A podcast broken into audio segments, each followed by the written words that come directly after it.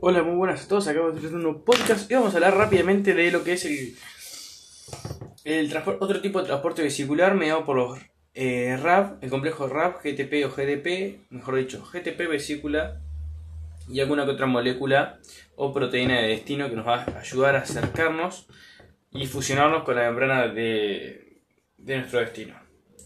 Antes, decirle que nada, que yo estoy estudiando ahora sí con podcast biología, porque nada, lo que charlamos en podcast anterior, me está dando mucha paja leer, pero mucha, mucha, mucha, me, bloqueo.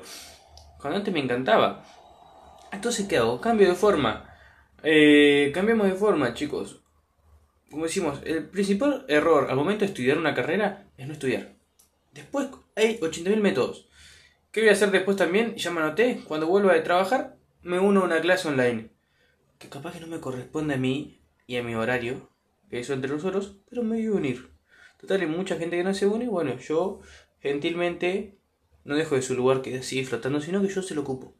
¿eh? Para que no quede, no, no se lo menos prestigio, pobre. Entonces, eh, nada, jugar con eso, con los distintos métodos de estudio y, y pasarla bien también. No es que, bueno, me bloqueo, pero lo tengo que estudiar porque esa es la única forma de aprobar, porque para eso estoy acá estudiando en Buenos Aires. No, no, Señor. No, Señor. Usted está estudiando para mejorar su calidad de vida. Y nada, obviamente queda en lo que uno elige. Pero yo elijo no sacrificar mi calidad de vida, y menos en estos años, los 20, que son tan lindos, tan para disfrutar. Miré que voy a andar estresado, preocupado, no. Así que bueno, vamos rápido con el complejo RAB GTP, vesícula eh, y proteína de destino. Bien, entonces nosotros tenemos que determinar el destino de una vesícula. Una vesícula que va a estar, no va a ser ni más ni menos que el producto que queremos transportar, rodeado por una proteína de cubierta que puede ser eh, clatrina, o una caviola también. Las caviolas son otras vías independientes de creatina COP1, COP2, que son lípidos específicos de membrana que se invaginan y facilitan el transporte y traducción de señales de la vía endocítica. Eh, dato de choice, están organizados por caviolas.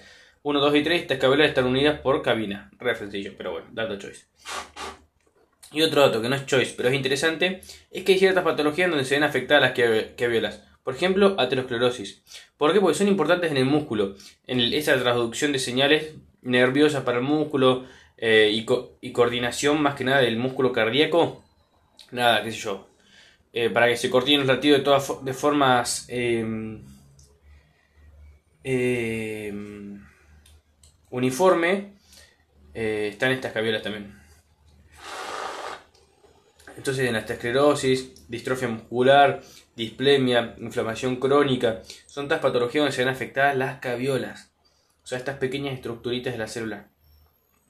Ok, seguimos. Entonces, tenemos la, eh, el contenido rodeado por, por una proteína eh, de cubierta.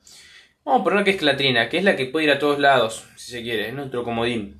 O tenemos la, la vesícula entonces. La vamos a llamar ahora vesícula, porque es la proteína o el, el contenido rodeado por una proteína cubierta. Entonces ya la llamamos vesícula. Bien, ¿cómo hacemos para que esta vesícula... Está bien, la clatrina nos ayudó, nos imaginó la membrana y nos la rodeó. Pero no es que la clatrina se mueve como si fuera un remis. No, uno necesita calles y dos necesita un remisero. Bien, las calles van a ser el citoesqueleto de la célula. Y el remisero va a ser RAF-GTP. Entonces, RAF se une con GTP, guanín trisfosfato, y este va a ser afín a la vesícula.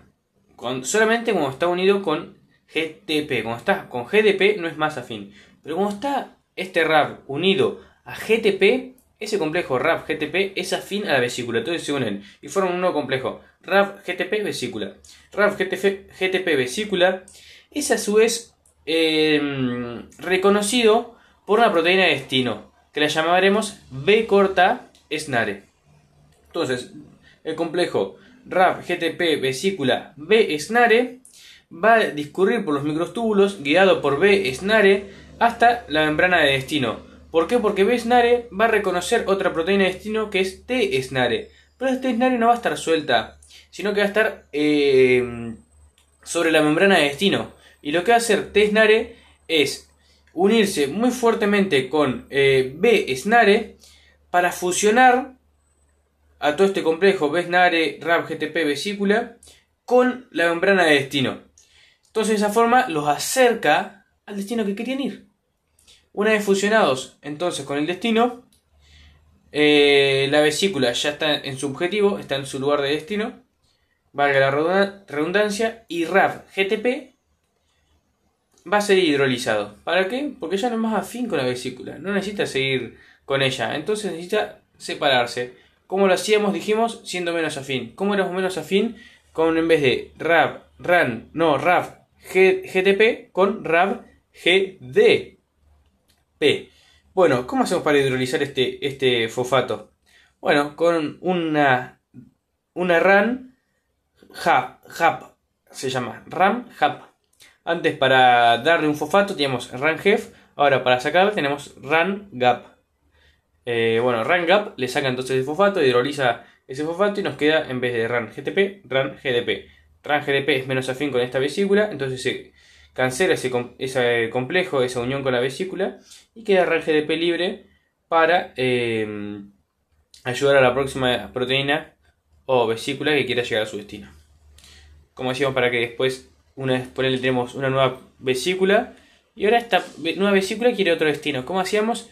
Primero hidrolizamos, eh, perdón, le damos un fosfato al GDP. Entonces llamamos a RAN ahora GEF GEF y ese GEF nos va a dar otro fosfato.